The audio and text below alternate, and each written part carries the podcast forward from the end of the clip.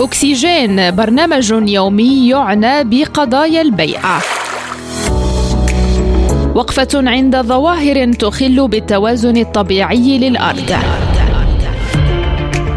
أكسجين نافذة خضراء على إنجازات ومبادرات لحماية كوكب الأرض. مستمعي ريم راديو أهلا بكم في حلقة جديدة من برنامجكم اليومي أكسجين المخلفات الإلكترونية أو النفايات الإلكترونية. هي نتاج استهلاك المعدات والأجهزة الإلكترونية التي أصبحت اليوم تشكل قضية بيئية عالمية.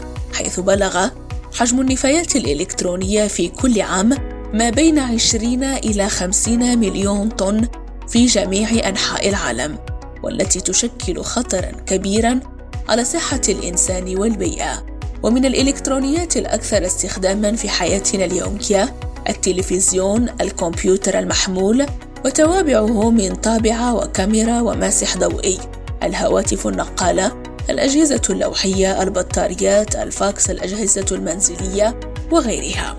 ومن المنتظر مستمعينا أن يواجه العالم مشكلة خطيرة تتعلق بالمخلفات الإلكترونية في السنوات المقبلة إلقاء هذا الكم من النفايات الإلكترونية سيعني أن الكثير من المعادن الثمينة التي لا يمكن استخلاصها من نفايات الأجهزة مثل النحاس في الأسلاك والكوبالت في البطاريات القابلة لإعادة الشحن يجب أن يتم تعديلها وهو أمر يتسبب في تلويث البيئة.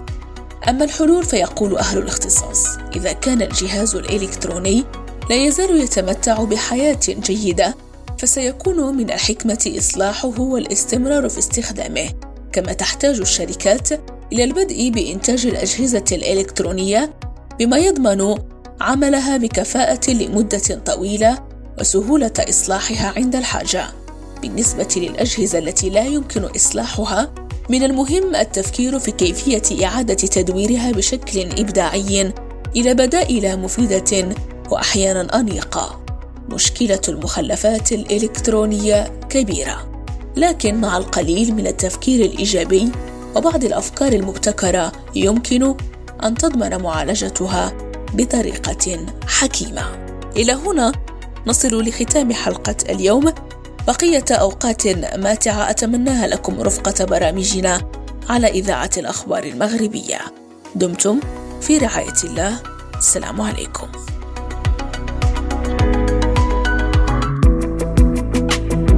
برنامج أكسجين ترقبوه كل يوم مع هاجر الراضي على إذاعة الأخبار المغربية ريم راديو